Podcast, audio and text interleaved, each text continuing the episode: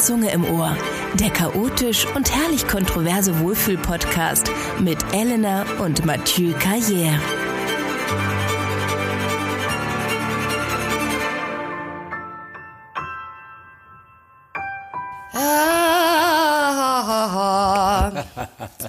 Gut. Und wie, wie, wie ist Paris? Hast du schon Corona? Ja, Paris, äh, ja, Paris ist okay. Corona habe ich, glaube ich, nicht. Ich wasche mir regelmäßig die Hände. Ich äh, habe kein Fieber. Ich huste noch ein bisschen, aber das ist nur das Rauchen. Und wie ist es bei dir? Ja, die Frage war wahrscheinlich auch nicht ernst gemeint.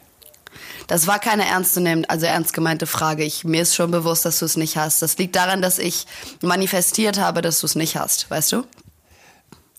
Durch deine bloße Existenz oder nee. wie? nee, ähm, ich bin mir ziemlich sicher, dass ich es nicht habe. Wobei auch mit der Fashion Week und sowas alles. Ich war ja letzte Woche bei dir.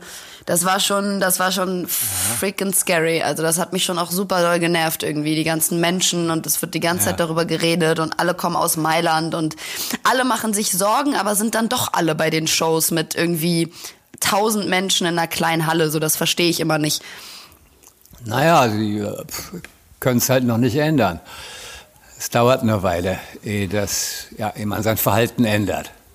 Aber es haben schon Kunden abgesagt ja. und äh, es ist äh, schon äh, alles Mögliche jetzt abgesagt. Aber ist es das, weil ich habe irgendwie das Gefühl, das Virus an sich ist nicht wirklich so das Problem, sondern das, was es mit der Wirtschaft macht. Ich meine, selbst in meiner Branche merke ich das ja irgendwie, die ganzen die Fashion-Industrie macht ein bisschen irgendwie benutzen das vielleicht auch so ein bisschen als Ausrede dafür, dass nicht so viel Geld einfach da ist. Aber Cannes wurde jetzt abgesagt, so das hat richtig mein Herz gebrochen.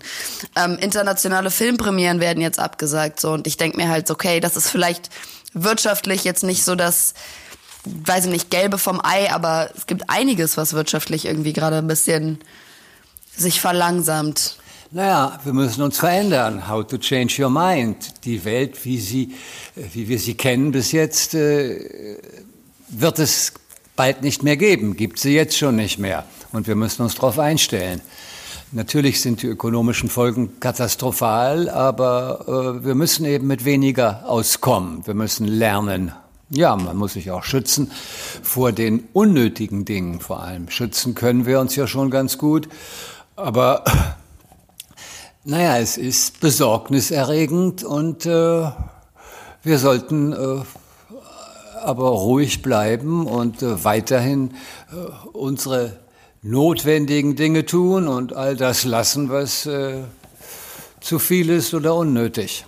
Aber ist das so, dass die Leute, also jetzt über Wuhan ja, aber ich habe jetzt nicht das Gefühl, dass Leute weniger fliegen jetzt gerade, oder? So generally ja, in Europa. Ja, Flüge aus Italien sind schon reduziert, Flüge nach Italien auch und äh, auch in anderen Ländern gibt es äh, Verkehrsbeschränkungen, ja. ziemlich massive sogar. Also das äh, hat schon durchgeschlagen auf große. Veranstaltungen über 1000 Leute dürfen sich nicht mehr versammeln. Ich wie glaube, ihr sie sogar, kennt. Ja, also die, wie wir diese Versammlungen bisher kennen. Man ja. darf nicht mehr die ganze Nacht durchtanzen in irgendwelchen Clubs. Und äh, ja, das ist ja vielleicht auch ganz heilsam auf Dauer. Oder mittelfristig jedenfalls. Tja, aber es gibt natürlich äh, viele Dinge, die, die uns noch bevorstehen. Aber weißt du, was ganz, was ich ganz interessant finde? Alle verschanzen sich, alle machen Hamsterkäufe, wo ich mir auch so ja. denke, alright, ähm, einkaufen werden wird noch okay sein, aber Karneval musste stattfinden. Ja, Klar, natürlich. Kölner ja, Karneval, wenn der nicht stattfindet, dann, dann haben, wir, haben wir ein Problem. Ja, dann können, dadurch haben sie sich angesteckt. Dadurch haben sich sie angesteckt in Köln. Warum? Zehntausende, was weiß ich, volltrunken, knutschen sich gegenseitig die ganze Nacht. Das ist kein oh Wunder, Gott. ja. Kein Wunder, dass es dann da die Patienten Zero gibt, die das dann, ja, als steht in einem Nest und dann breitet es sich ganz schnell aus, innerhalb von Minuten oder Stunden. Tja, aber der Karneval ist ja nun eine Sache, auf die der Deutsche nicht verzichten kann. Mm.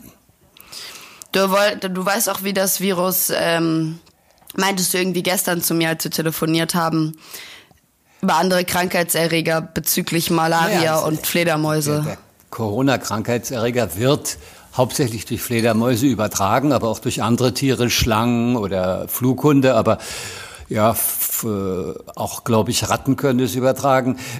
Es ist halt so, dass es gibt, glaube ich, 600 verschiedene Fledermausarten und von denen hat jedes Tier etwa 600 verschiedene Krankheitserreger.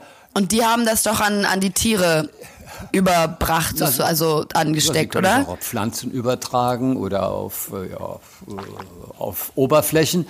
Aber das, äh, die Fledermäuse selbst sind gegen diese Erreger immun.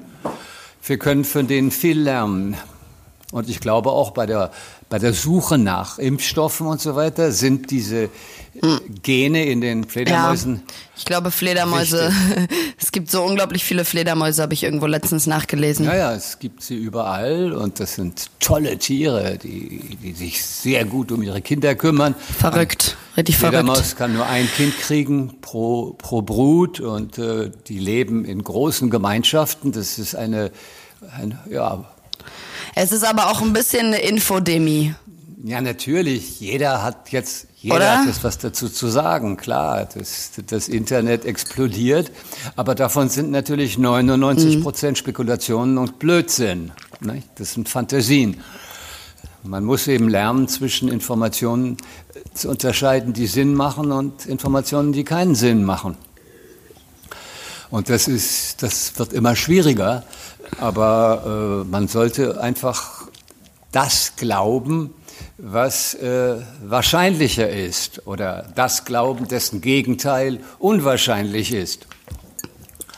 Also zum Beispiel, wenn dir ein Ziegelstein auf den Kopf fällt, dann äh, äh, sagt der eine, das, das hat Gott Ja, solange die Forscher sich austauschen, ist das ja super. Aber wenn dann plötzlich das Internet anfängt, sich auszutauschen, dann weißt du ganz genau, haben wir richtig Apokalypse-Gefühle. Naja, das Internet hat auch seine Vorteile. Es geht heute viel schneller. Die wissenschaftlichen äh, Forschungsergebnisse werden heute in Sekundenbruchteilen fast simultan auf der ganzen Welt geteilt. Und dadurch können Forscher in, in Alaska mit Forschern in Australien kommunizieren, in Russland, in, in, in, Deutschland. Äh, das ist schon toll, dass, dass, dass heutzutage auch das das, die DNA dieses Virus ist ja innerhalb von zwei Ja. Wochen True, true, entschlüsselt true. worden. Und deine Pflanzen haben die irgendwie Schaden, Schaden daran ge getroffen. Ja, meine Pflanzen noch nicht, aber Pflanzen. Also so wie du sie, so wie du sie aufziehst, wie Kinder, da wäre ich mir nicht so sicher. Ja, ja, ich spiele ihnen Musik vor, Pflanzen lieben äh, ja, regelmäßige Pflege und guten Zuspruch und Mozart. Dann, ja. ihnen Hast du mir Mozart vorgespielt, als ich klein war? Nee, leider nicht. Wahrscheinlich zu wenig. Aber ich habe dir vorgesungen, Nee. aber das, Oh Gott. das hat auch nichts gebracht. Das im Gegenteil. Ja, aber ich habe ja nicht gesungen. Ja, doch, doch, du hast eine sehr gute Stimme zum Glück. Ein Drittel der, der Bevölkerung von Athen ist vor 4000 Jahren an einem unbekannten Virus gestorben. Die Geschichte der Epidemien ist unheimlich interessant. Also die, die, die, die ersten großen Epidemien, die auch äh, registriert wurden, waren dann die, äh, im 14. Jahrhundert, die Pestepidemien, das war weltweit, da sind 10, 15 Millionen Menschen dran gestorben. Im Dreißigjährigen Krieg an, an, auch an der, an, an der Pest etwa ein Drittel der, der europäischen Bevölkerung. Das war dann im, äh, im 15. Jahrhundert und 16. Und dann gab es Cholera-Epidemien, fünf oder sechs verschiedene, Typhus, Diphtherie, Gott. äh, Kinderlähmung, also äh, Epidemien kommen in Wellen, die können Jahre dauern oder Jahrzehnte, manchmal dauern sie nur, Boah. nur Monate. Da hat die Natur ihre Tricks äh, im Ärmel, die sie, die sie ausspielt, gegen die wir nichts machen können. Ja, Gut. und einfach auch vielleicht jetzt nicht zu viel Kraft und Energie da reinstecken, darüber nachzudenken und sich Sorgen zu machen, weil, wie wir wissen, ziehen wir es sonst an. Und das braucht man nicht. Ja, genau. Das heißt, ich schütze mich vor dem, was ich mir wünsche oder was ich befürchte. Also die, äh, die, die Fantasien und die Panik machen es nicht besser. Im Gegenteil, sie, sie, sie, sie, sie schwächen unser Immunsystem. Wir müssen einfach lernen, uns, ja, unser Verhalten zu ändern und das zu akzeptieren, was kommt. Natürlich sind wir heute auch schon besser gerüstet als vor vielen Jahren. Also wir wussten früher, vor 100 Jahren noch nicht, was ein Virus ist. Und, äh oh ja, das war auch so witzig in Paris, muss ich sagen. In Paris küsst man sich ja immer links, rechts. Immer, immer, immer, immer. Und das hat mich irgendwann angefangen, ging halt das los. Es war irgendwie jetzt äh, während der Fashion Week Ende Ende Januar ähm, ging es ja los, dass zwar jeder wusste schon von Corona, aber es war noch nicht so allgegenwärtig und es war noch nicht so eine Panik ausgelöst worden, weil es halt in, in Europa noch nicht war. Und wir alle haben uns diese Memes angeguckt und auf Facebook und auf Instagram und keine Ahnung, alle haben drüber gelacht, was gerade in China passiert und es war so, ja, okay, eigene Dummheit. Und plötzlich kam es nach Europa und alle waren so, okay. Dann die ganzen Mailänder, die ganzen Blogger, die ganzen Fashion-Leute, die ja gefühlt wirklich jeder ist Italiener in der Fashion-Branche. Das ist so scary, ich höre überall Italienisch. Und dann wird sich halt die ganze Zeit links, rechts geküsst, aber jeder redet über Corona und ich fand das irgendwie so mega weird und abwegig. Und irgendwann habe ich einfach aufgehört, mich bei Leuten vorzustellen, einfach links, rechts. Ich habe dann einfach nur von weitem meine Hand gehoben, so, hallo, Hi, moin, na? Bonjour, enchanté to meet you, how are you?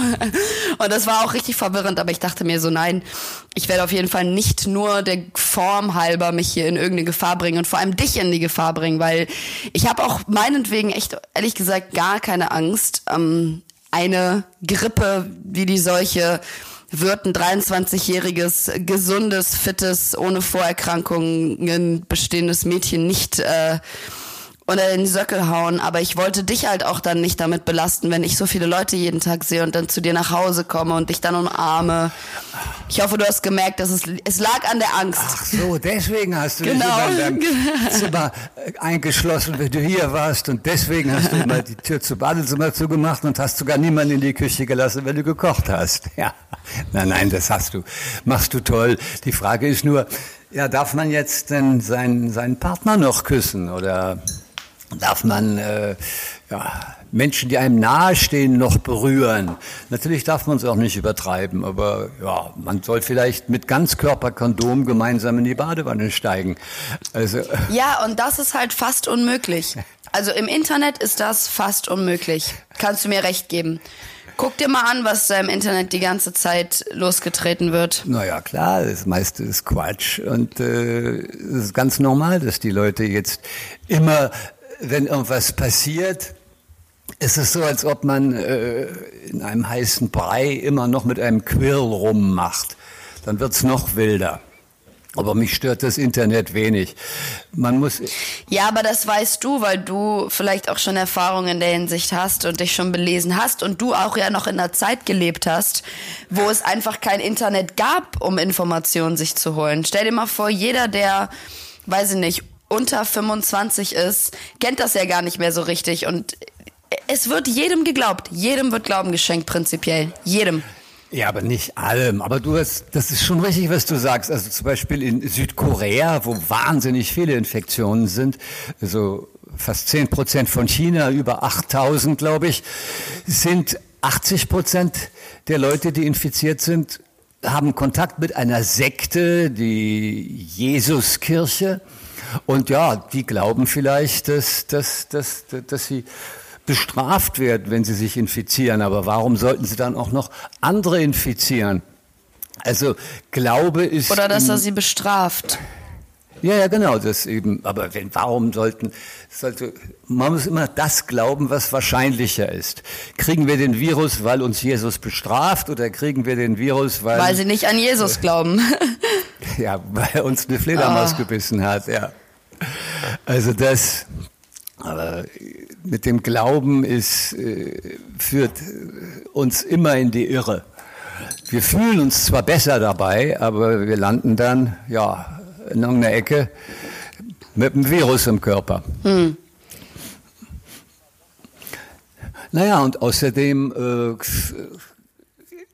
ist der Glaube ja auch etwas, was äh, noch niemanden geheilt hat. Hm. Das Heilen, äh, Heilung ist der beste Arzt. Und wie man geheilt wird, ja, das soll man eben mehr den Ärzten vertrauen und äh, den wissenschaftlichen Erkenntnissen als irgendwelchen Fantasien. Ja. Ja, das kommt halt auf die Perspektive an. Aber ja, ich, ich verstehe natürlich tendenziell das Prinzip. Das ist äh, eine gute, gute Methode. Und apropos hier, jetzt kommen wir zum Buchtipp, weil wir ja super intellektuell alle sind. Äh, ich habe mir jetzt gerade drei Bücher bestellt, weil Mathieu das eben so kurz angesprochen hat. Überleite ich einfach mal ganz kurz. Ich habe mir jetzt ähm, lese gerade das Buch How to Change Your Mind von Michael Pollan. Ähm, jeder, der Harari kennt, weiß, dass also kann auch dem vertrauen, dass das ein gutes Buch ist, weil Harari sagt über das Buch, it reminds us that the mind is the greatest mystery in the universe. Und ich finde es einfach sehr, sehr spannend, diesen Great Mystery ein bisschen zu erforschen.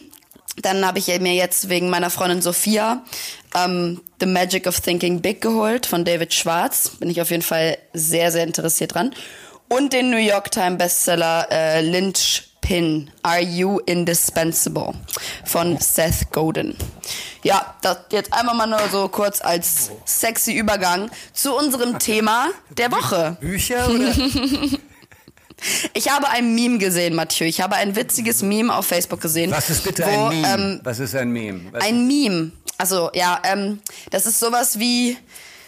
Oh, nein, okay, ich kann jetzt Mathieu kein Meme Bitte, erklären. ich bitte, muss ihm das einfach später mir. zeigen. Ja. Ähm, ich habe ein Foto, also ein Post gesehen auf Instagram, wo eine Zeichnung war, in der sich zwei Menschen küssen.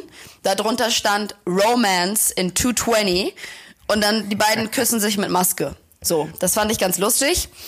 Ähm, und das ist jetzt mein wundervoller Übergang zum Thema, das äh, wir, ja, das ich schon vorher angedeutet hatte, Beziehung. und zwar Thema Beziehungen. Und da hattest Ähm. du eine ganze Menge Feedback bekommen, nicht? Also, da hattest du eine ganze Liste mit sehr guten Fragen äh, bekommen und da könnten wir jetzt ja mal drauf reagieren. Einfach mit, äh, ja, Und wie, wie, wie regelst du das in deiner Beziehung? Diese Frage? in meiner Beziehung, keine Ahnung, also in meiner Beziehung, jede, ja, es kommt, es gibt viele Fragen in der Beziehung. Super! Aber das ist ja das Schöne an einer guten Beziehung. Äh, wich, nein, das ist, ja, ich kuschle noch, ich kuschle noch mit meiner Partnerin mit den Füßen, wenn wir zusammen im Bett liegen, ja.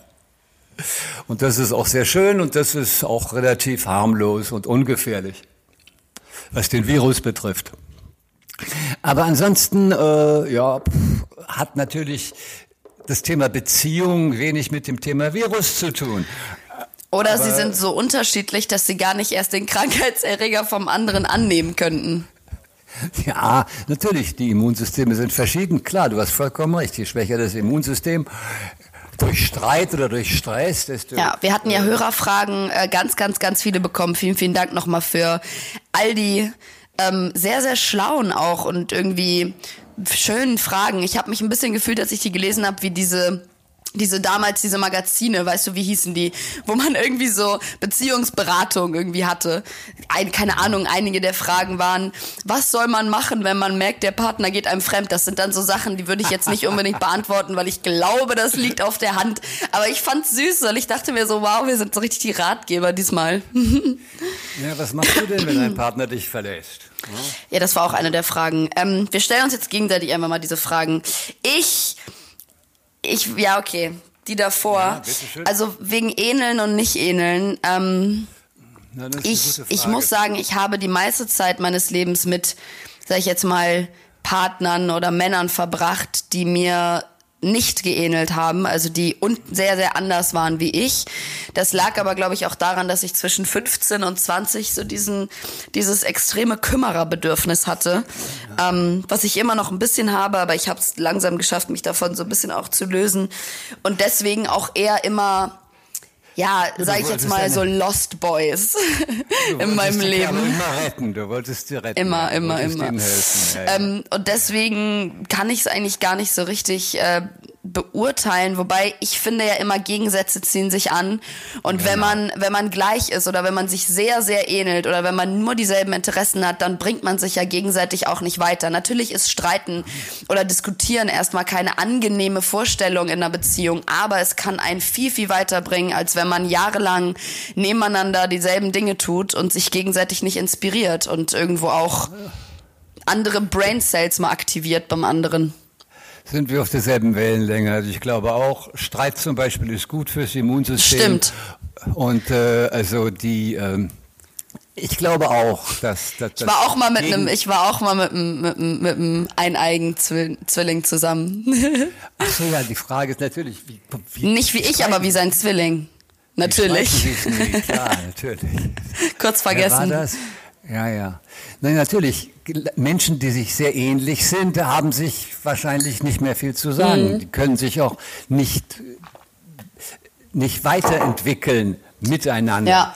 Also Leute, die verschieden sind, Partnerschaften, in denen jeder sehr unterschiedlich ist, äh, die haben äh, ja, ein größeres Radar, die können einfach mehr miteinander machen. Da kann man mhm. äh, neue, neue Dinge entdecken, da kann man äh, mehr lernen und man hat auch mehr Spaß dabei, finde ja. ich. Immer im selben Rhythmus mit dem anderen zu sein, ist auf die Dauer langweilig. Aber grundsätzlich hatte auch ich in meinem Leben hm. Frauen. Ja, guter Moment, um dich mal zu fragen, Mathieu. Wann hattest du denn deine erste intime Erfahrung? Wie war die denn so? Erzähl doch mal. Meine erste intime Erfahrung war, als ich fünf war, als ich. Als ich, ich glaube, es ist mittlerweile verjährt. Ich glaube, du darfst es erzählen. Also, da habe ich in die Hose gemacht. Ach, ach, Nicht meinst, die, eine sexuelle intime Erfahrung. Ja, gut, also äh, meine erste, ja, soll man sagen, tiefe sexuelle Erfahrung äh, war, als ich 16 war, da drehte ich ein Na gut, also ich, ich war in, in, Jugoslawien, damals ist das Jugoslawien, wir drehten einen Film über diesen Kinderkreuzzug, von dem ich schon erzählt habe.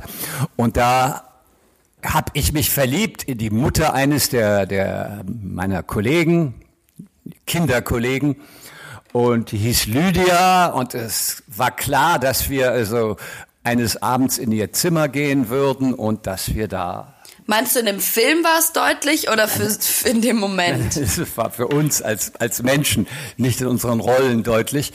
Und wir waren dann in ihrem Zimmer, sie war schon im Bett, das Licht war aus und ich äh, zog mich dann aus und war aufgeregt und äh, begeistert vor der Idee, dass ich jetzt gleich zum ersten Mal in meinem Leben mit einer Frau äh, ja, Sex haben würde. Und ich äh, drehte mich also zu ihr und in dem Augenblick schrie es fürchterlich, als ob ein Schwein abgeschlachtet wurde.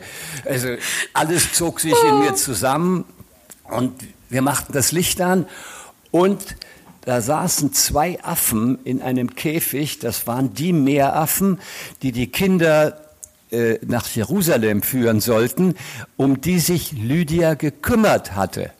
Sie hat aber vergessen, mir das zu sagen. Und als diese Affen jetzt den Geruch des bevorstehenden Sexes rochen, waren sie eifersüchtig und haben gebrüllt. Und dann haben sich 20 Leute vor dem Zimmer. Na, auch nichts. Und dann standen 20 Leute vor der Tür, haben angeklopft und fragten, wer ist denn hier umgebracht worden? Dann hat Lydia die Tür Toll. aufgemacht und naja, dann haben wir Nee, also da, da, das ist noch nicht verjährt, weißt du. Ich, äh, ich erzähle das dann auch erst so wie du in, lass mich rechnen, 45 Jahren. Das, das finde ich gut, das finde ich passend. Ähm, aber ich, ich kann sagen, ich kann sagen, dass ich auf jeden Fall mein erstes Mal mit jemandem hatte, den ich geliebt habe, mit dem ich zusammen war. Nicht, dass ich das Gegenteil irgendwo verurteilen würde. Ich finde, je nachdem, wie man sich in der Situation am wohlsten fühlt, ist das äh, alles akzeptabel. Ja, ich meine, Hast du da schon geliebt, als du so jung warst, oder warst du verliebt? Aber natürlich, man sollte mit niemandem Sex haben, den man nicht auch äh, ein bisschen liebt. Für Männer eher. Ich habe mal, ja. Naja, für beide. Also. Ja, das war auch eine der Fragen. Beziehung auch ohne, auch ohne Sex oder beziehungsweise Sex auch ohne Beziehung. ähm, Ich finde, eine Beziehung ohne Sex geht auf jeden Fall auch. Ich bin, glaube ich, eine der Personen in meinem Alter, die am dollsten befürworten, dass man dass Sex nicht das Wichtigste in einer Beziehung ist. Das liegt vielleicht einerseits daran, dass ich eine Frau bin. Ähm, ist einfach leider so. Es hört sich ein bisschen an wie ein Vorurteil, aber ich habe mal den tollen Satz von einem Mann, muss man sagen, von einem spirituellen äh, Masseur-Mann gehört, dass Männer haben Sex, um zu entspannen. Frauen haben Sex, wenn sie entspannt sind. Und ich finde, das ist ein ganz bezeichnender ähm, ja, also auch sehr klarer Satz, der eigentlich gar keine Fragen so richtig offen lässt, weil es stimmt schon. Wir Frauen nehmen wortwörtlich Energie auf beim Koitus. Ja, dein, dein Masseur hat vollkommen recht. Ich würde das noch äh, äh, pointierter sagen. Ich würde sagen, post coitum omne animal triste. Nach dem Sex ist jeder Mann traurig. Jeder Mann ist erschöpft ja. nach dem Sex. Weil wir und wandeln die Energie vom Mann in uns Frau. um. Also natürlich auch vom Prinzip her des Kindes her, aber auch rein in positive Energie umwandeln. Und deswegen, wie gesagt, also ich finde nicht, dass Sex unglaublich ausschlaggebend ist in einer Beziehung. Es hat immer sehr viel damit zu tun, mit wem man zusammen ist, sowieso. Ähm, und Sex ohne Beziehung, naja gut, ne? Da wären wir halt beim, beim, beim klassischen One-Night-Stand vielleicht oder beim, weiß ich nicht, bei der offenen Beziehung. Ich finde, also mir hat One-Night-Stand noch nie was gegeben. Ich verstehe dieses Prinzip nicht. Für mich ist das ein absolutes Nicht-Muss, weil ich einfach nichts daraus ziehe.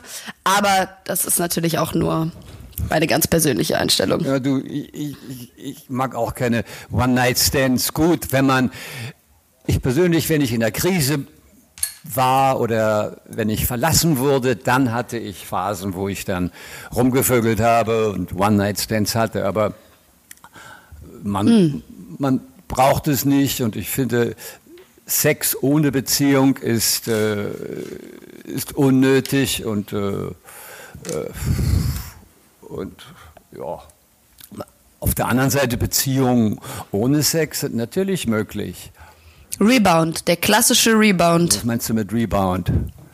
Also das heißt, na, das meinst du, dass Frauen nach dem Sex äh, anfangen zu tanzen, weil sie die ganze Energie dem Mann geklaut haben.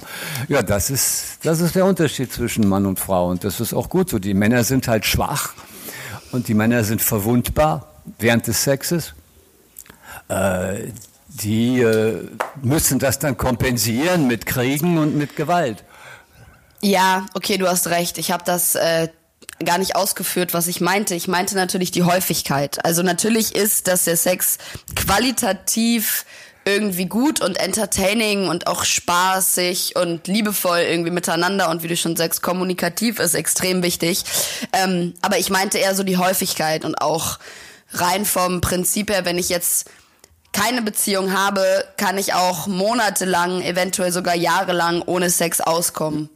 Das ist, das ist kein ja, Problem. Im Gegensatz zu Männern, die nach den Statistiken alle 60 Sekunden an Sex denken. Jedenfalls die Mehrzahl. Äh, Frauen sind halt äh, nicht so abhängig von ihrem Trieb wie die Männer. Weiß ich nicht. Ja, ich, ich, weiß es auch nicht genau. Also ich selbst bin ja auch mehr Frau als Mann. Also ich glaube, in der Hinsicht sind wir uns ziemlich einig. Und äh, stell mal die nächste Frage, da waren sehr viele gute Fragen. Denn äh, ich finde es sehr gut, wenn man... Äh, oh, oh, ihr armen Männer. Oh. Ja, wir sind halt... Also. Wir sind halt ein Luxus der Evolution und man braucht uns eigentlich nicht, aber das habe ich ja schon oft gesagt. Ihr seid wirklich Ihr seid wirklich das, was die Welt zusammenhält. Ihr Frauen. Ihr hört, der Feminismus äh, schwingt immer, immer etwas mit in, in diesem Podcast, finde ich aber gar nicht mal so schlecht. Ähm, okay, ich stelle dir noch eine Frage von unseren Hörern. Oh, ich liebe das zu sagen. ähm, okay. Monogamie. Warum ist Monogamie momentan so ungefragt? Hat jemand gefragt. Ist sie das? Ähm, erstmal würde ich dich beantworten lassen, wie, wie siehst du das Thema Monogamie? Ja, ich finde Monogamie sehr gut. Ich selbst bin monogam. Ich war vielleicht mal seriell monogam. Das heißt, zwischen meinen festen Beziehungen hatte ich äh, andere. Ich würde es nicht mal als Beziehung bezeichnen. Ich finde Monogamie grundsätzlich äh, besser als äh, Polygamie oder Polyandrie. Und äh, Sex wird im Ganzen überbewertet, was Beziehungen betrifft. Natürlich kannst du nicht äh, Sex haben mit einer Person, äh, die du nicht magst. Das ist klar. Oder äh, die irgendwie äh, Gewalt anwendet. Das, Echt nicht? Nein, das, das, das ist halt tabu. Und das, ah. ja, das aber so ansonsten ist Monogamie eine ja, Monogamie hört sich schon wieder so an wie Kommunismus oder Kapitalismus. Natürlich gibt es immer Ausnahmen und jede Beziehung ist anders, aber das mhm. Wichtigste in der Beziehung ist die, die Offenheit. Man soll, äh, Grundvoraussetzung für eine Beziehung ist, äh, ist Vertrauen. Und äh, es hört sich sehr langweilig an, so als Begriff. Naja, ist aber nicht unwichtig. Also äh, ich habe zudem eine ganz klare hm. Meinung. Okay, und warum meinst du, ist das momentan, ändert sich das wieder? Also anscheinend ist es ja irgendwie jetzt ungefragter. Ja, woher weißt du das? Kommt es, ist es nicht mehr Das ist Mode? eine Frage von einer Hörerin. Ja, ja, gut. Also dann sollte sie mal von ihren eigenen Erfahrungen berichten. Und äh, man braucht sich aber nicht nach dem zu richten, was gefragt ist oder ungefragt. Beziehungen sind ein Abenteuer und sind die wichtigsten Abenteuer in unserem Leben. Also es ist wichtiger, eine gute Beziehung zu haben, als einen hohen Berg zu besteigen. Und äh, es ist nicht, es ist nicht einfach, aber es ist das, was uns ausmacht. Beziehungen, wir bestehen nur aus unseren Beziehungen, meiner Ansicht nach. Und äh, dazu gehört alles Leid und alle Freude, die es, äh, die, die, die es in unserem Leben gibt.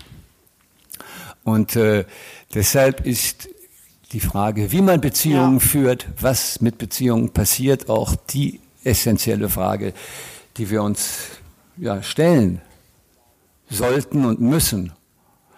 Also würdest du auch eher sagen, es ist eine, eine Generationsfrage? Vielleicht, Oder vom vielleicht. Alter. Ja, ich meine, früher, was weiß ich, äh, vor 100 Jahren. Findest war, du? Gab es ein ganz klares Modell für eine Beziehung? Ja, das ist das, eine der Fragen, aber ich würde diese ehrlich gesagt nicht bestätigen unbedingt.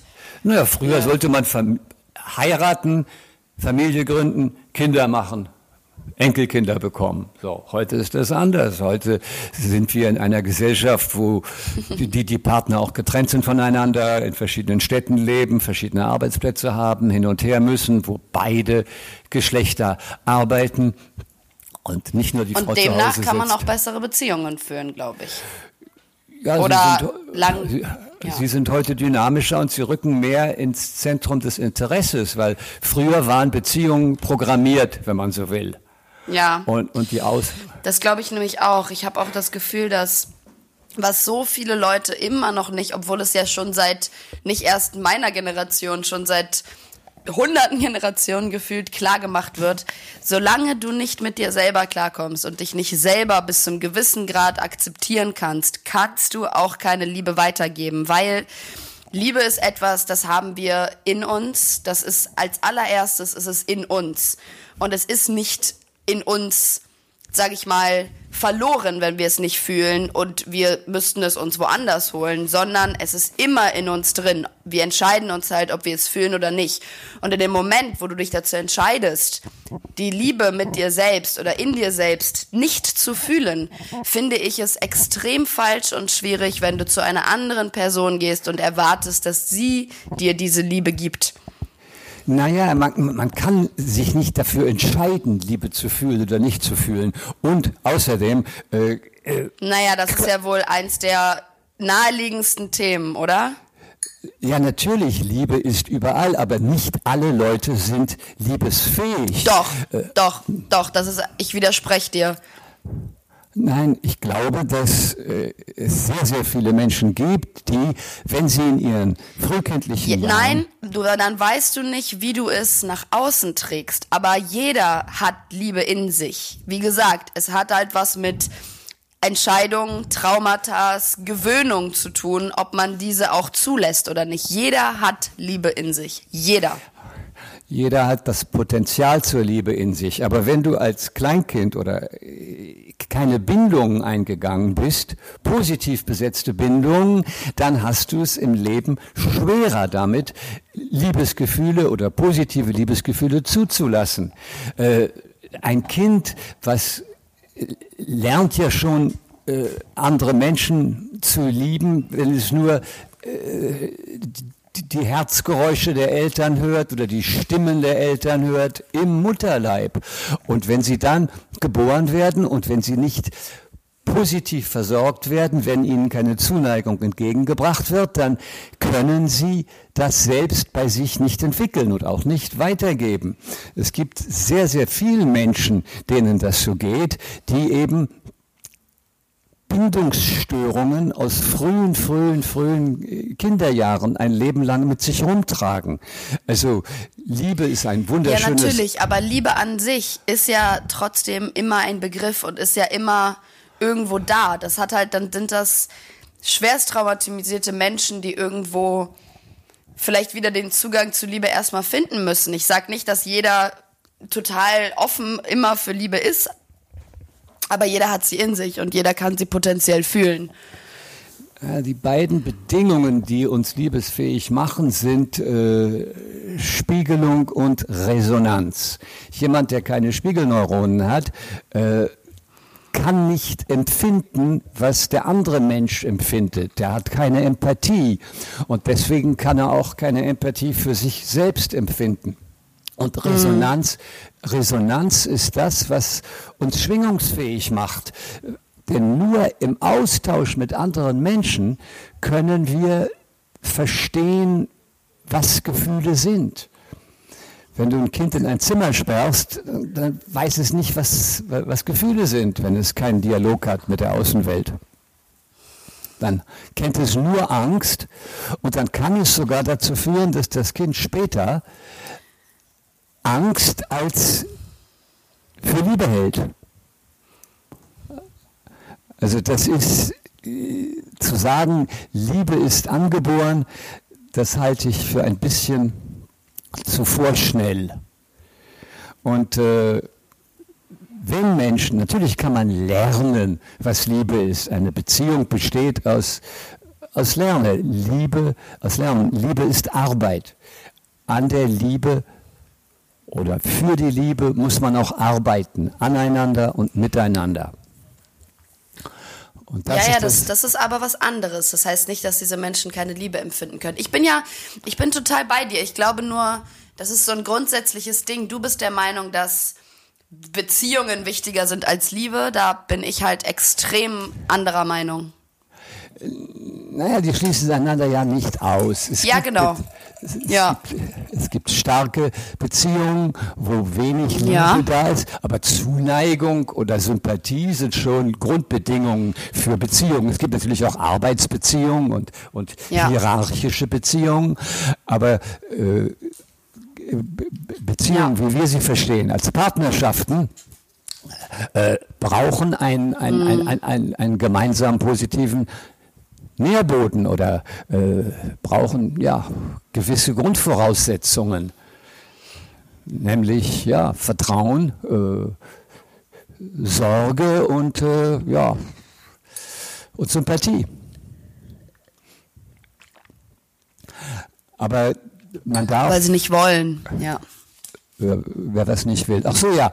Viele Leute wollen auch nicht äh, lieben oder Gefühle empfinden, weil sie Angst vor ihnen haben oder weil sie unsicher sind. Aber Ja, das ist ja tatsächlich meistens so, ne? Viele Leute wehren sich ja auch ein bisschen gegen dieses Prinzip, oh, ich suche mir jemanden wie meine Eltern, aber es ist ein ganz klassischer Faktor. Es ist total sinnvoll und es macht ja auch total Sinn, dass sich jemand einfach nur, wie du eben gerade schon meintest, Spiegelung. Es geht im Leben alles um Spiegelung. Du spiegelst dich wieder in der anderen Person. Und wenn du in deinem, wenn du, ja, wenn du in deinem Leben, vor allem in deiner Kindheit, halt viel erlebt hast, dein, von deinen Eltern aus, dann spiegelst du das in einem Partner wieder. Und selbst wenn du dir nicht einen Partner suchst, der so ähnlich ist, dann wirst du ihn eventuell irgendwann dazu formen, so zu sein, wie du es erlebt hast im Elternhaus. Und das kann man natürlich, entweder man erkennt das früh, weil ich glaube auch eine toxische Beziehung hat viel damit zu tun, dass man diese Muster nicht erkennt. Also, dass man gefangen ist in einer Beziehung, wo man zwar unglücklich ist, aber nicht das Gefühl hat, dass man irgendwas machen kann. Das liegt dann nicht daran, dass man wirklich wehrlos oder hilflos ist, sondern dass man gar nicht erst erkennt, warum man diese, ähm, ja, diese Beziehung natürlich zuerst eingegangen ist oder warum sie sich halt so entwickelt hat. Weil ich schätze mal, und ich kenne selber in den meisten toxischen Beziehungen, am Anfang glaubt man ja schon, dass es halt was Tolles ist und man fühlt sich irgendwie getragen und verstanden und geliebt und irgendwann verändert es sich halt. Entweder der Partner verändert sich oder die Dynamiken verändern sich. Und also ich finde es auch spannend, die Frage, wie erkennt man eine toxische Beziehung? Naja, Toxische Beziehung ist wie eine Droge. Also funktioniert wie eine Droge. Man, man nimmt sie weiter, obwohl man sie nicht hm. mehr braucht, obwohl sie einen vergiftet.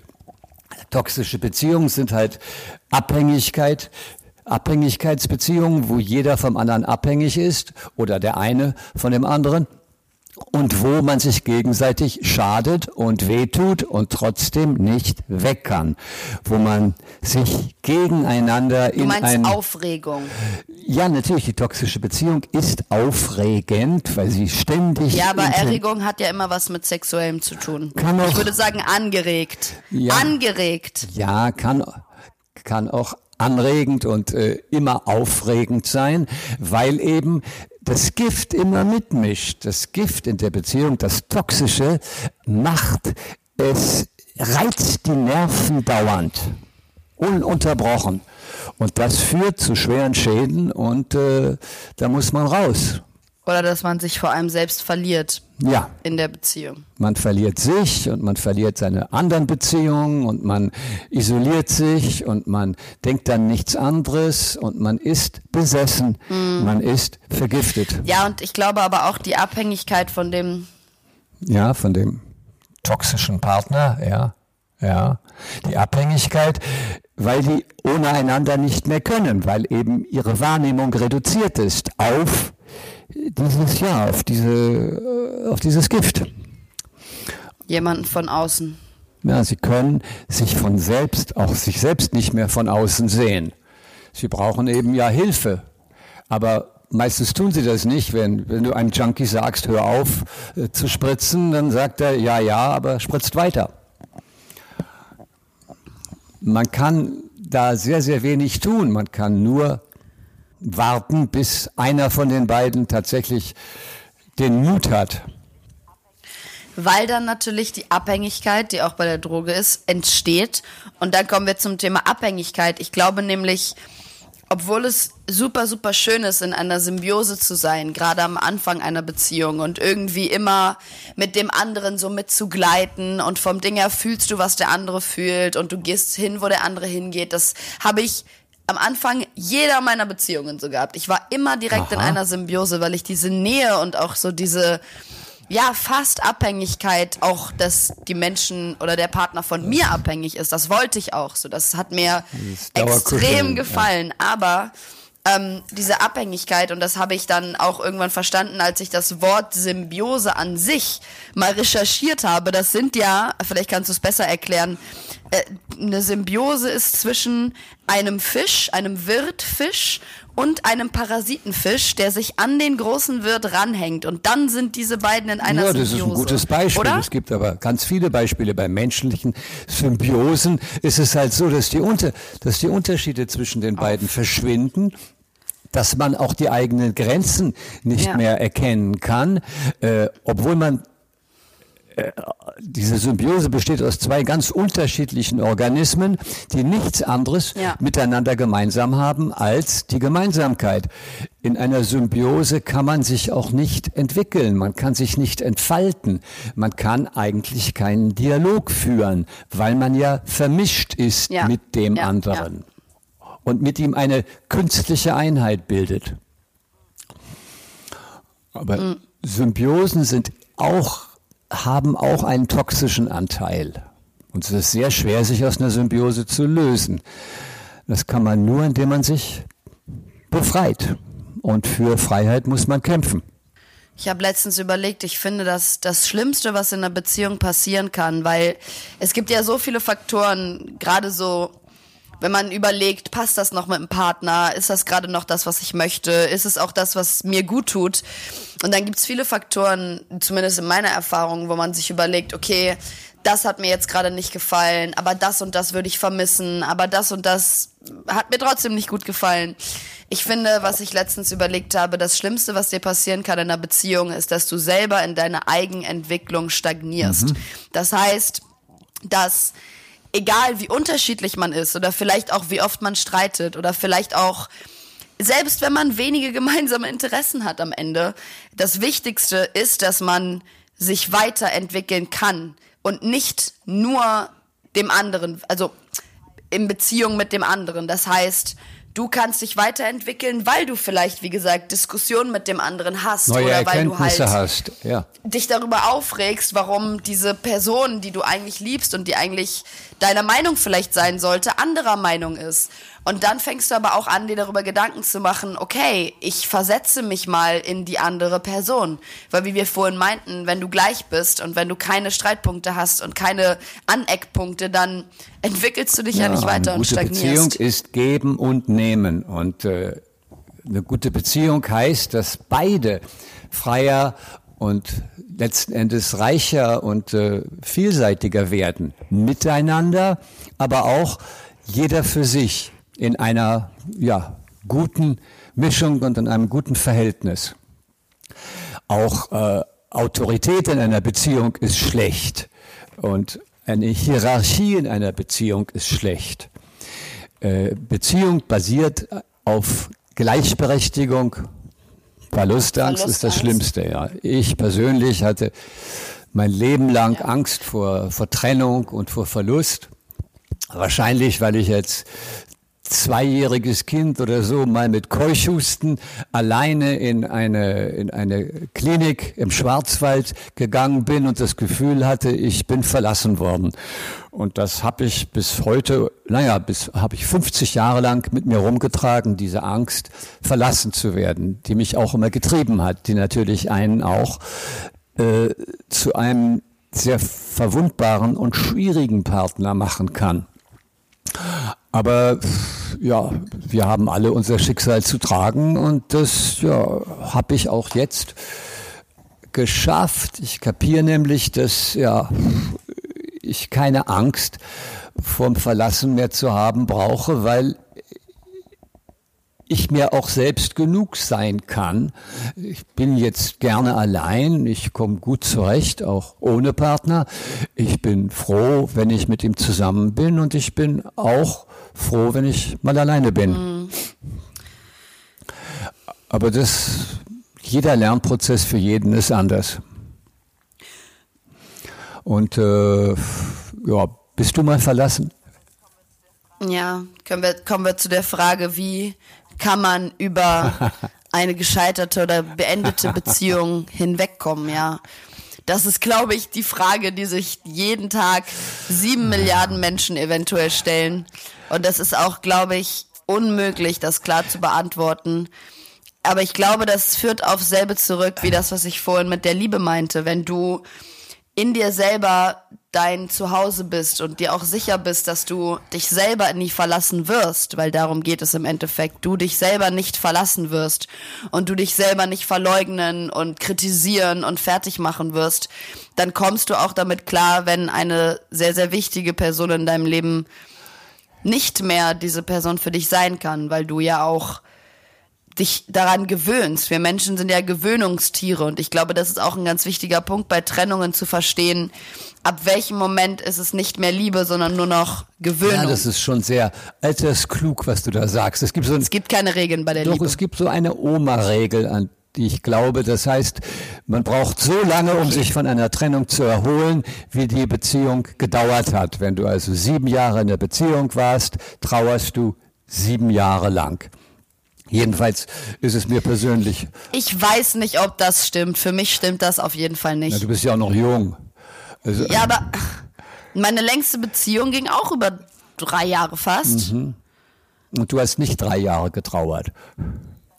Jede meiner Beziehungen war intensiv. Ich bin ein passionate ja, gut, person. Das hat nichts mit der Intensität zu tun. Aber dass du eine passionate person bist, das glaube ich auch. Aber jeder geht anders um mit Verlust. Okay. Und Trennung ist aber scheiße. Trennung ist immer scheiße. Aber man muss es aushalten.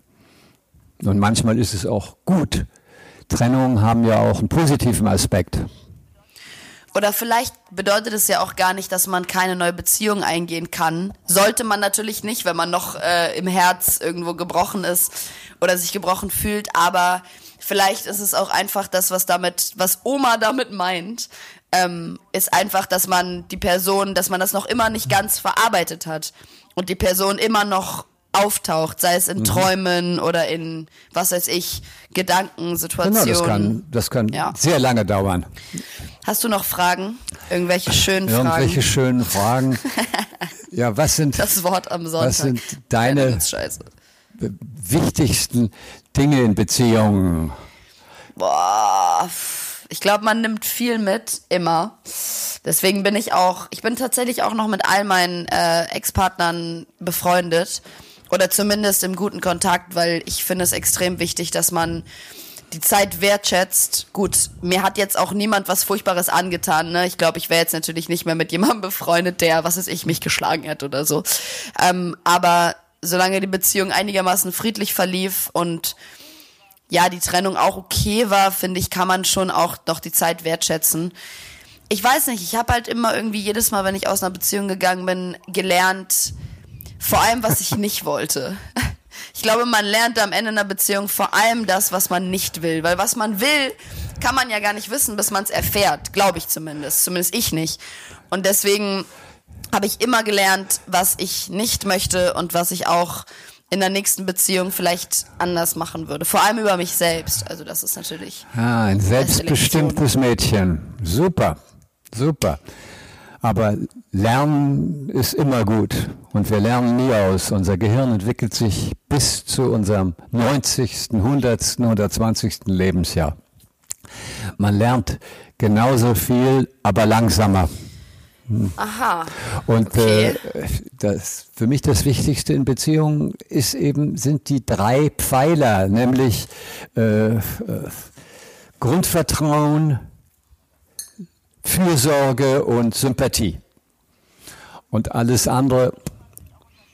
Ja, da muss man natürlich auch unterscheiden zwischen Beziehung, Liebesbeziehung und äh, einfach einer schönen freundschaftlichen. Ja, das Beziehung. ist aber gar nicht so weit voneinander entfernt. Also ja, das stimmt, da hast du recht, das wäre toll. Manchmal sind äh, freundschaftliche Gefühle auch dauerhafter als, äh, als Liebesgefühle. Ich meine, ein Freund ist oder eine Freundin ist jemand, für den man durchs Feuer geht. Sind das die das drei wichtigsten Sachen für dich in einer Beziehung? Ja, also Vertrauen, äh, ja, Fürsorge und Sympathie. Was und hast du gerade gesagt? Vertrauen, Zuneigung und? Sympathie, ja. Und äh, für dich? Fürsorge. Mhm. Schreibst du es dir auf? Interessant. Ja. Also ich glaube, für mich sind es auf jeden Fall auch Vertrauen. Also das steht für mich immer an allererster Stelle. Leider zu oft auch selber nicht genug vertraut oder mir wurde nicht genug Vertrauen geschenkt, obwohl ich es echt. Ich glaube, Vertrauen muss ja auch gegeben werden, bevor es. Genau. Wie sagt man, bevor es, bevor erworben, es erworben ist. ist. Ja. Und das stimmt für mich auf jeden Fall. Und wenn jemand dir schon von Anfang an einer Beziehung nicht vertraut, dann hat es sehr, sehr viel weniger mit dir zu tun oder mit deinen Aktionen, als mit seiner eigenen Unsicherheit und Erfahrungen aus der Kindheit, aus vorigen Beziehungen. Und das hat mich immer sehr verletzt, wenn mir kein Vertrauen geschenkt wurde, muss ich sagen. Das ist für mich, gerade wenn ich eigentlich alles dafür getan habe, um das Gegenteil zu beweisen.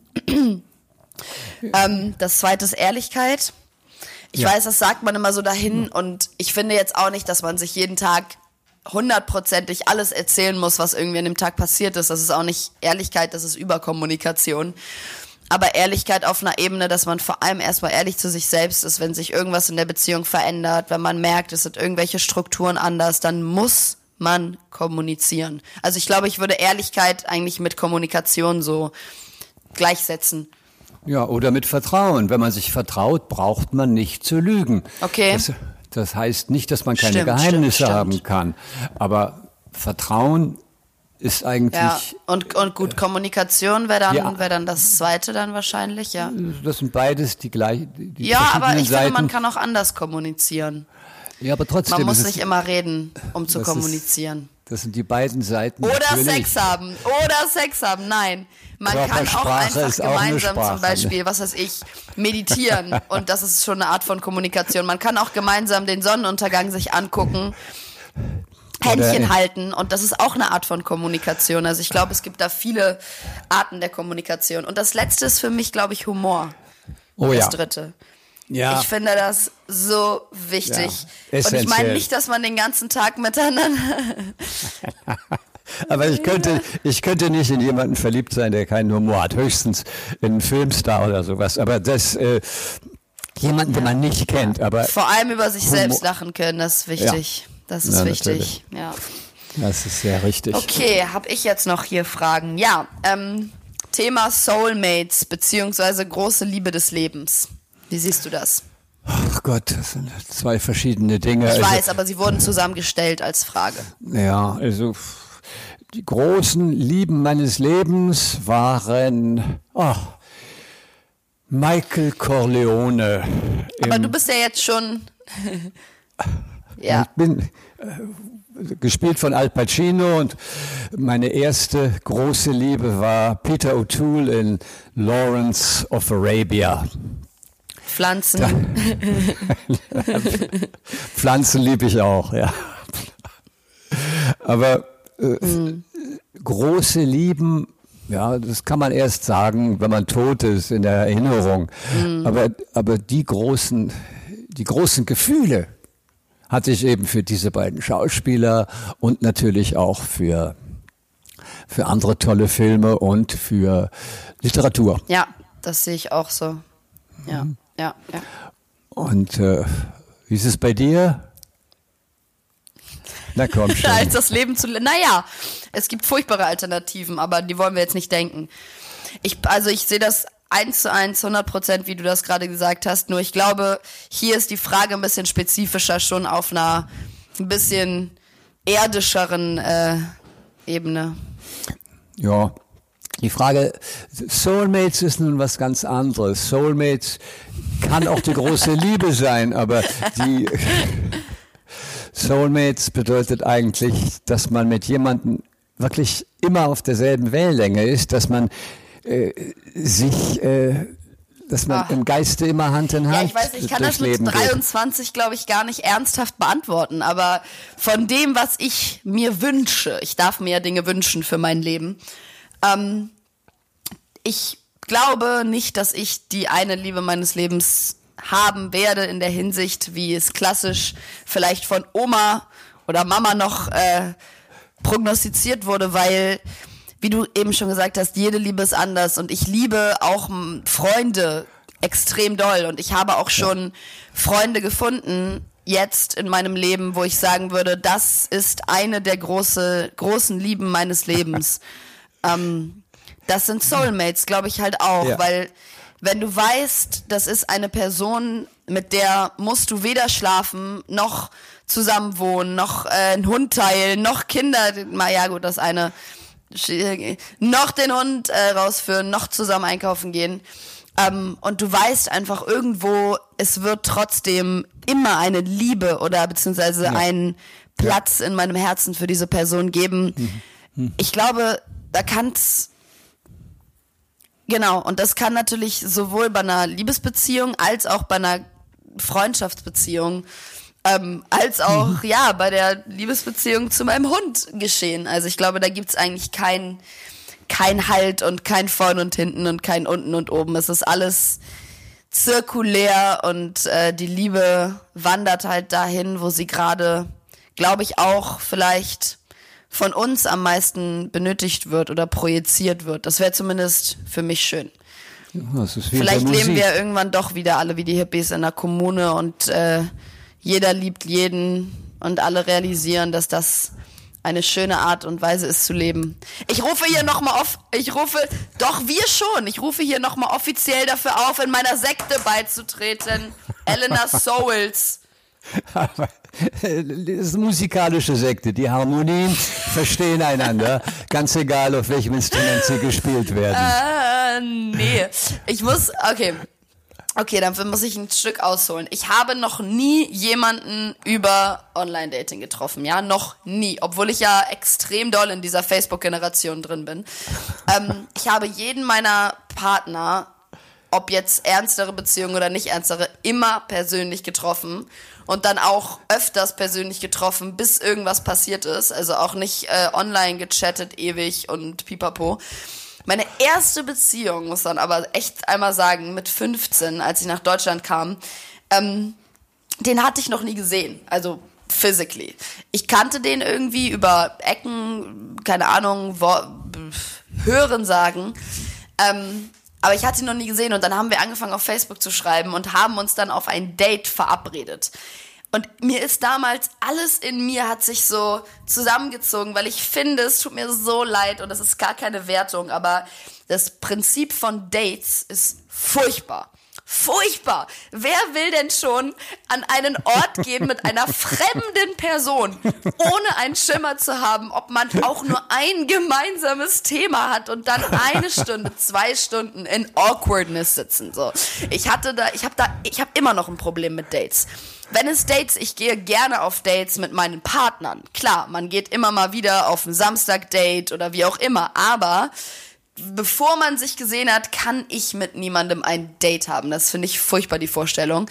Aber wir haben uns verabredet auf ein Date und ich habe es dann wegen diesem puren Hassdates gegenüber äh, immer weiter verschoben und immer weiter verschoben und ich bin dem so aus dem Weg gegangen. Und dann habe ich ihn, also den, den besagten äh, Herrn Alex, das erste Mal zufällig getroffen. Ähm, das war hier in Hamburg bei dem, bei dem Edeka äh, unten im Blankenese. Irgendwann im Sommer mega äh, angetrunken mit seinen Jungs irgendwie am, was weiß ich, Bier holen für einen Park. Und dann haben wir uns da gesehen, haben uns natürlich erkannt und mir war es halt auch derbe unangenehm, weil ich dachte, oh Gott, ich habe ihm so oft abgesagt. Und an dem besagten Tag habe ich Ballett geschwänzt und diese Ballettschwänzung hat mich dann zu meiner ersten Beziehung geführt, weil dann haben wir uns gesehen in Persona, auch mit mehreren Leuten, ohne dass es komisch wurde und dann ähm, ja hatten wir unseren ersten Kuss und das war sehr schön. Und daraus wurden dann zwei Jahre sehr schöne Beziehungen. Und äh, dementsprechend für mich ist Online-Dating gibt es eigentlich so in meinem Leben nicht. Ja, das kann ich nur bestätigen. Ich wüsste gar nicht, wie man das macht. Und ich bin ich wirklich. Das ist komisch, obwohl meine, mein, ich, ich meine, wir haben ja extreme Probleme, uns allein schon hier zu kommunizieren und das alles vorzubereiten, weil ich genauso wenig ein technisch, technisch affin bin wie du und online und sowas alles. Ja. Ne, ich mag Bücher, ich mag kein Kindle. Das ist mir alles zu schnell irgendwie. Was mit dir und Online-Dating? Ja, keine Ahnung. Ich finde das die Idee grauenvoll. Also ich äh, nicht mal als Vorlage würde ich sowas benutzen. Also Online-Dating ist für mich. Hast du Tinder? Ich möchte es auch. Was ist, was ist Tinder? Was ist Tinder? Aber wie findest du, aber jetzt so rein vom Prinzip her, kennst du das Tinder-Prinzip? Nee, eben nicht. Dieses Wischen, links, rechts? Aha, ja. Nee? Wie, nee, oh kenn Gott, ich das muss ich mal zeigen. Also, genau, also es ist eine App. Ja. Weiß ich nicht. Ich weiß es nicht. Also es gibt eine App, die heißt Tinder. Ja. Ähm, da werden dir Fotos gezeigt von Leuten in deinem Umkreis. Du kannst selber entscheiden, ob du Freunde suchst, Beziehungen Oh suchst, Männer, Frauen, in welchem Alter, in welchem Umkreis. Und dann werden dir Fotos gezeigt und dann ist da entweder ein X oder ein Herzchen. Und du kannst dann entweder auf X oder auf Herzchen drücken. Und Oh Gott, oh Gott, oh Gott, das ist ja wie, wie, wie die erste Folge von Black Mirror, wo sich alle Leute auch dauernd Ähm, Punkte gegenseitig geben. bewerten. Ja, genau, ja, Punkte es, geben. es ist so ähnlich. Ja, da doch. ja, Mensch, das finde ich schrecklich. Das ist, das Genau. ist fürchterlich. Und wenn man dann sozusagen, wenn zwei Leute sich herzen, dann kann man einen Chat anfangen. Digitalherzen, ja. Es ist, Also, verwirr es ist verrückt, oder? In was für einer Welt wir leben. Ja, aber ich finde, was das betrifft, lebe ich noch in einer analogen Welt. Und ich habe auch das Gefühl, dass auch du die, Natürlich. die Leute treffen möchtest, riechen möchtest, spüren möchtest und nicht nur irgendwelche Ja, ja, Pixels ja. anstarren. Das- Ja. Das sehe ich auch so. Oh Mann, ich muss so doll pipi. Ich habe so viel Tee getrunken. Sorry. Oh ja, wenn man muss, dann muss man. Und ich glaube, die Themen werden jetzt auch zu doll. Ähm, vielen Dank fürs Zuhören. Ich freue mich, dass ihr eingeschaltet habt wieder. Und ähm, ja, wir hören uns auf jeden Fall in zwei Wochen wieder. Tschüss. Ciao.